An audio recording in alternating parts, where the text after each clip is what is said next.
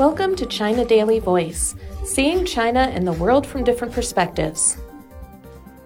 COVID cases deserve equality. The Shanghai government has told all local government departments and companies to treat people who have recovered from COVID 19 equally and without discrimination. Society should give them more care and love rather than label them or set barriers in their work and life and make them live in the shadows, city spokeswoman Yin Xin said at a news conference on Monday. Peng Pai and his wife couldn't agree more. The couple were diagnosed with COVID 19 and received treatment in a temporary hospital in April.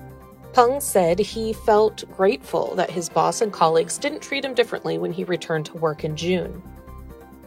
My boss said he didn't mind that I had been infected and that we should base our judgment on science rather than fear, Peng said. We should treat everyone fairly because anyone may face a similar situation one day. Yet not everyone is so lucky. Peng said that when he asked about employment discrimination in a group chat for previous patients, some said they had been given cold shoulders in the job market, and some said they were asked not to return to the workplace. Even his wife, for example, who works in the service industry, chose to hide her infection history for fear of discrimination. Wu Fenghu, a lawyer with Beijing Jingshi law firm, said discrimination against employees or job hunters who have had COVID 19 was illegal, according to the law on prevention and treatment of infectious diseases and the employment promotion law. Employees being fired for COVID 19 can sue the company asking for compensation and to be rehired, Wu said. The challenge faced by job seekers is more subtle because it's hard to file such a case for discrimination. It is certain that a stricter and more rigorous supervision system should be built by our country to protect employees' rights in the future.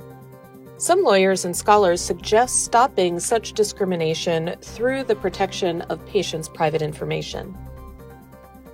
Lu Ming, an economics professor at Shanghai Jiao Tong University, said in a proposal to the government earlier in June that the health code should stop showing nucleic acid test results older than one month.